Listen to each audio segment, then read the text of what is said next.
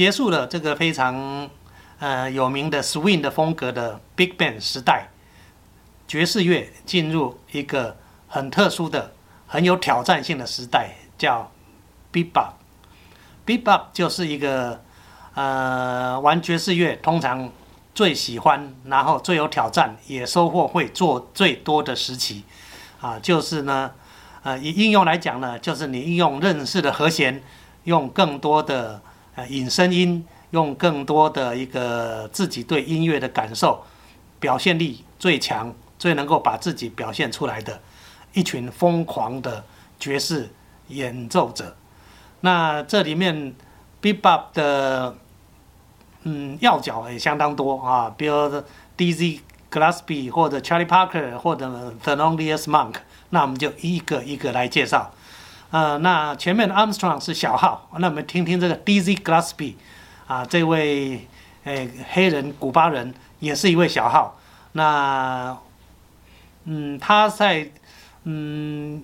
有名的创作里面呢，他除了演奏技巧好，然后也创作非常的丰富。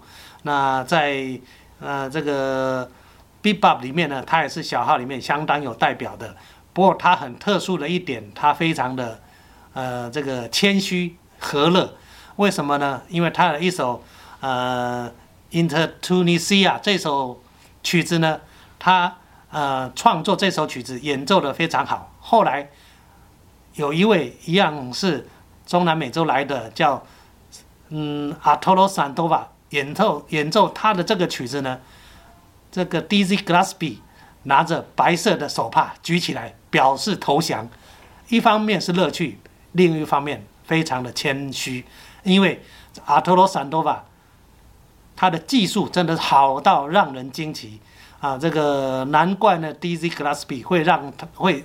对他竖起白旗，然后阿托拉斯阿托拉桑多瓦也非常的有风度，两个呢就是变变成一个忘年之交啊，所以都是这个中南美洲到美国发展的啊非常好的一个嗯示范，好的音乐家的胸怀。那阿托罗桑多瓦那种超高音和超低音，在绝在小号里面，我听一位美国朋友讲。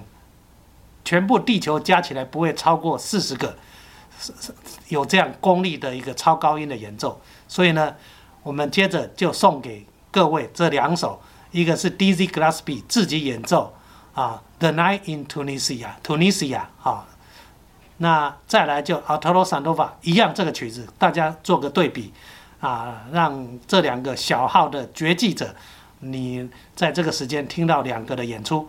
那你可以听听看阿托罗桑多瓦如何的超高超高的技术，让 Dizzy Gillespie 对他表示投降。当然，这是显示他的胸襟。好，一起来欣赏这一首《The Night in Tunisia》。Here's Michael Howell on the bass now, on a night in Tunisia.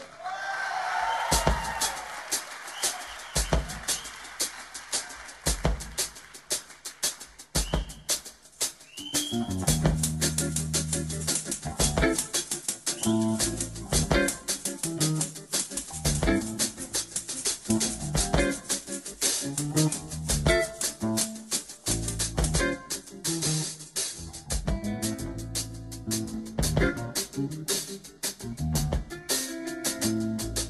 thank you